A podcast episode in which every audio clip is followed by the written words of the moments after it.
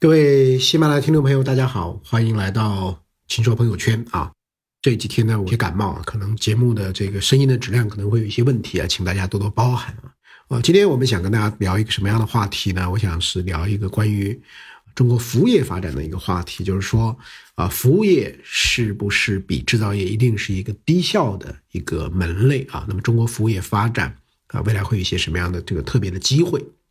说到中国的这个服务业的发展呢，我们是在二零一二年，我们的第三产业占 GDP 的比重呢超过了第二产业占 GDP 的比重了，大概是那一年我们第三产业占 GDP 的比重呢，二零一二年达到了百分之四十六点一啊，那么比制造业占 GDP 的比重呢，大概高了两点二个百分点啊，所以呢，这个大家认为呢，这是整个产业升级转型的一个重要的标志啊，就是我们的服务业上去了。那么到了二零一五年呢，整个服务业的占比呢已经超过了百分之五十，呃，可是大家又会发现一个问题，就是服务业的占比在提升的过程中，大家觉得这是一个经济转型升级的一个正向的指标，但为什么服务业占比提升以后呢，整个的经济增长速度却是在不断的这个下行的啊？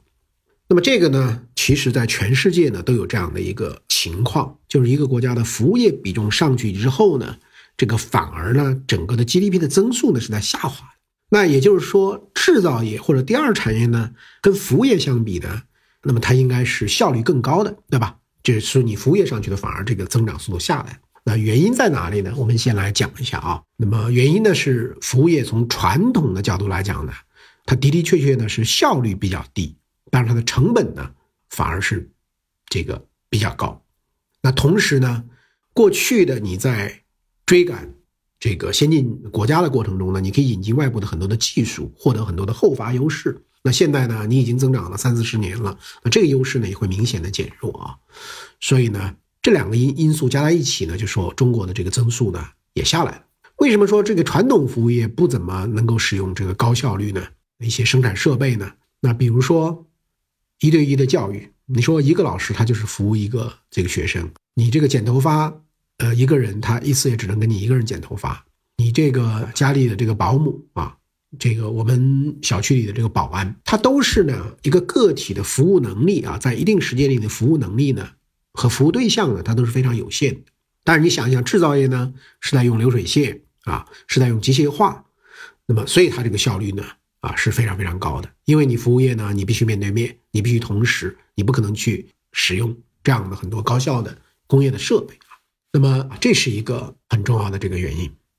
那么第二个呢，我们再来看一些这样的这个例子吧。比如说，我们都很喜欢看这个剧场的演出啊，或者看一些球赛。但是呢，你过去的话呢，比如说你看球赛的话，一直到卫星电视啊出来之前，过去这个行业的这个。劳动生产率呢是提不高的，也就是说，你你可能有上百年的时间，你现场的观众数量呢提升是很有限的，因为你体育场的面积，你一个体育馆的这个面积呢不可能无限的增加，所以呢，如果没有这个通讯技术的这个发展，卫星电视的发展呢，那你观众也不可能有那么高啊，所以你这个相比起来呢，你这个服务业的这个效率的提升呢是有限的。第二个呢，就是服务业为什么有的时候是这个低效率高成本呢？就大家可以想一想，就是说，如果我们家里有一个保姆。其实几十年以前，这保姆可能一个月你要给也要给他几百块钱。那现在的话呢，你肯定要给他几千块钱，就是一个月。那一年呢，可能你要给他五六万块钱，甚至都有这个可能性啊。但你想那个时候呢，啊，如果家里买一个彩电，可能也得一千块钱左右。那现在呢，你买一个这个彩电，我这个春节这个回来给父母在电商平台上买了一个这个四千块钱不到的彩电，已经是五十多寸了。所以呢，就是说相比起来，就是制造业的产品的价值呢。提升了很高，但是它的这个价格呢没有提高很多。那么你服务业的那个价格提高了很多，但是你的这个价值呢，其实你没有太大的变化，你还是扫地啊、做饭呐等等。比如说这个保姆来讲，所以呢，你这个也是一种，你的效率就比较低，但你成本比较高，所以这是传统的一种特点啊。所以这是我们想讲一个就是基本的这个道理：为什么你服务业比重上去之后，反而这个经济增速下来了啊？就是因为你的效率不行啊。那但是呢，现在在新的这样一种历史的时期呢，因为有互联网，有这种通信技术啊，这个意义上呢，那么未来我们的这个服务业的效率会不会能提高呢？那么我觉得呢，是有很大很大的这种可能性的。比如说我们刚才已经讲到啊，现在有了这个卫星电视啊，有了这个互联网，过去你现场这个王菲一个歌可能是几千人听，那现在呢，这个在两年前这个啊腾讯视频一下子就有两千万人在看。那现在呢，这个奥运会、世界杯、亚洲杯、欧冠，啊，那整个的这个赛期里面的观众呢，可能有几亿人更多。以后还有回看呐，有这个片段呐，有这个剪呐、碎片化的这个东西呢，所以呢，就一个相当于一个服务业的这个体育啊，服务业的一个活动呢。它所能够产生的价值呢，就跟以前是完全不一样的。所以很多人说，这个像美国的橄榄球、美国的超级碗、世界杯足球赛、欧洲杯啊，它本身就变成了一个很大的一个这样的一个产业啊。那么，所以呢，就是在数字技术跟联通技术、网络技术发展起来以后呢，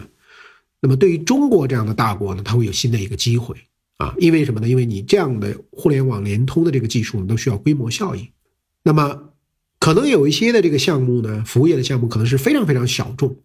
只有人口中很小很小的人，比如说百分之一、千分之一、万分之一。但是呢，你放在中国这个十四亿人口的规模里面呢，这个已经能够达到规模经济、商业运行的这样的一个程度了。那么，所以呢，在新的这样的一种啊时代，就是说中国的这个服务业有可能通过跟新技术的、跟新的这个网络的。这样的一种结合，包括大量的生产性服务业需要有大的用户群体来支撑。那么我们有这样的这个用户群体，所以我们就能够支撑啊非常细分的生产性的这种服务业。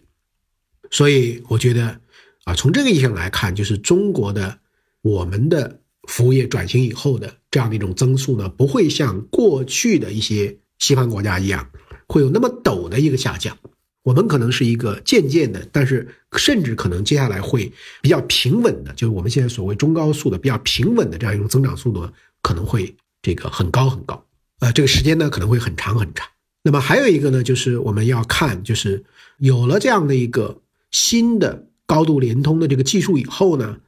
政府跟企业的边界呢也在重新的这个划分。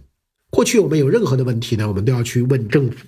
希望政府来帮着这个解决，但是呢。现在的话，你靠政府去帮助这个解决很多问题呢，是解决不了的。因为政府的这个这个效率呢，其实也是非常非常的这个低的。政府的服务其实是并不便宜。那么这种情况下呢，靠什么呢？是靠我们的其实很多企业在商业化过程中的网络互联技术以后，那么智能手机的用户呢，可以免费，基本上免费的可以获得大量的丰富的这个文化服务。过去你一个这个，比如说一个京剧的票友，你如果到到现场去听，那其实呢。你听不了多少，但现在你如果通通过这个免费的这个点播的，啊搜索的这样的一个方法呢，你就会用 free 的这样一种方法获得大量的这个文化服务啊。那这个春节这个时候呢，我这个用了一下小度啊，就是百度的这个智能音箱啊。我说这个小度小度，我给我讲一个笑话，小度小度给我放一个毛阿敏的歌，小度小度给我放一个陈佩斯的这个这个笑话啊，等等等等，小品它就马上就放出来，所以呢。我现在有时候吃饭的时候呢，我就叫一下小度。那么像这些东西呢，实际上是这个内容的这个里面的这个服务呢，都是免费的。所以这个时候呢，我倒觉得政府呢，其实你不一定自己再花很多钱啊，你的这个效果又不是那么好的这种服务呢，你还去操心。换言之说，由于互联网的这样一种条件呢，所以政府跟企业之间的边界啊，服务的边界呢，是在不断的这个移动的。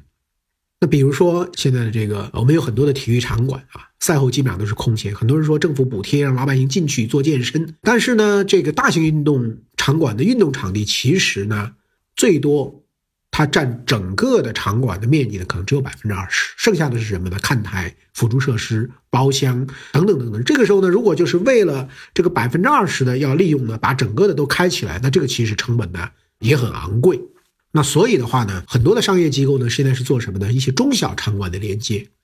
比如说有一些这个学校、中专、中学，包括一些过去的一些政府建的一些这个中小型的场馆，如果把它们连接起来，然后呢无缝隙的去做安排、去做切分，你政府也不用补贴，那票价比政府补贴的那些呢还要低，所以这个老百姓呢也可以进入。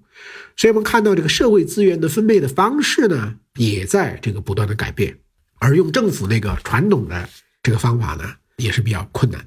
所以呢，我在这个啊，最近我觉得在这方面做了很多研究的是清华大学公共管理学院的这个新任的院长江小娟，她过去是国务院的副秘书长，也是位啊非常好的一个经济学家。那最近呢，我看了他写的多篇的这个文章和论文，啊，我觉得因为这个互联网核心的这个共享经济以及新的这个商业模式，更多的利用市场的这个资源，